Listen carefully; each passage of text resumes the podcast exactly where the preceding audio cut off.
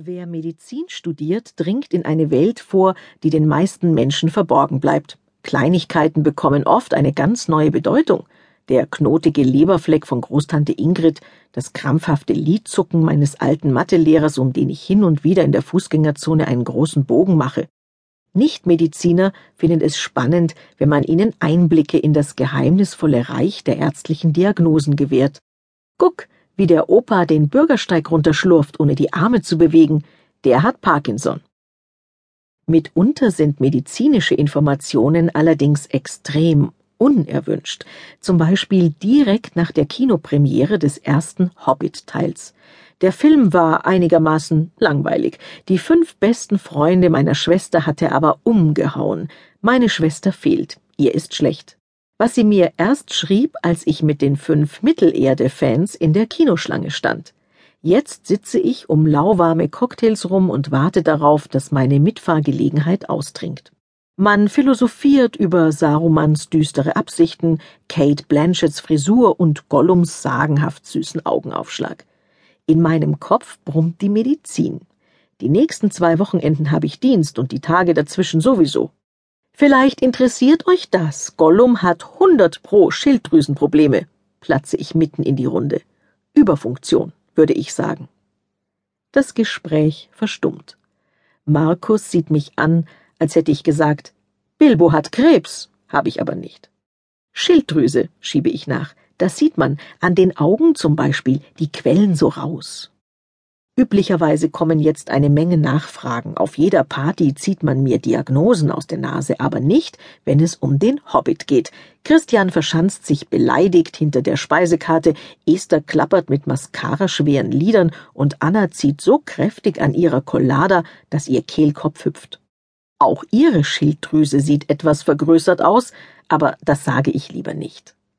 Nach einer halben Schweigeminute fängt Markus an, über Peter Jacksons Videoblogs zu lästern.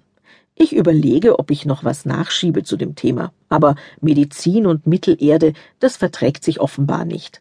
Dabei war ich längst nicht fertig, auch wenn es keiner hören möchte.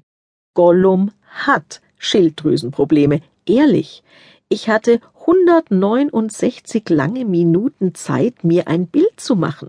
Schon der Anblick der Glubschaugen gibt zu denken, wenn man die ausgemergelte Gestalt dazu nimmt, den unersättlichen Appetit auf Hobbits, Orks und alten Fisch und den von der Osteoporose verkrümmten Körper, eine klare Sache, die jeder Mediziner sofort bemerken müsste.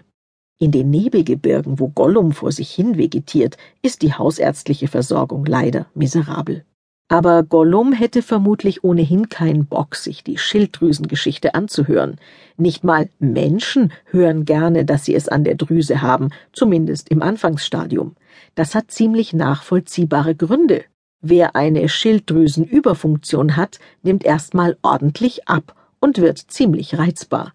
Da sind kluge Sprüche von dahergelaufenen Kurpfuschern in erster Linie unerwünscht. Vielleicht hätte Anna zugehört, wenn ich verraten hätte, dass eine Schilddrüsenüberfunktion ein fast todsicherer Weg zu Size Zero ist. Ist ja sonst eine eher schweißtreibende Angelegenheit. Power Pilates um 6 Uhr morgens, Spinning nach Feierabend, Glicks, Tukan, Detox, Steinzeitdiät und trotzdem die Jeans kneift.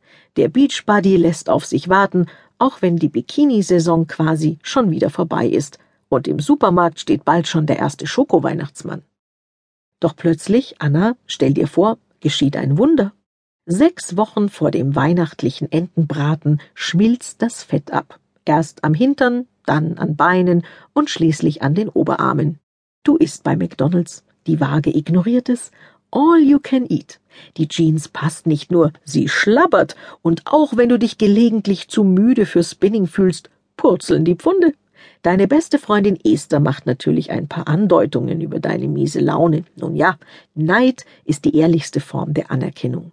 Du fühlst dich großartig. Nicht mal Schweißflecken und Bad Hair Days bringen dich aus der Ruhe. Das machen die neue Figur und die schön geformten Wangenknochen mehr als wett. Das Leben ist wunderbar. Abgesehen vom chronischen Durchfall. Okay, der Haarausfall ist jetzt nicht so der Hit, die Schlafstörungen nerven ebenfalls, aber sie erklären zumindest deine Stimmungsschwankungen. Und schon steckst du mittendrin in der Rache der Schilddrüse, besser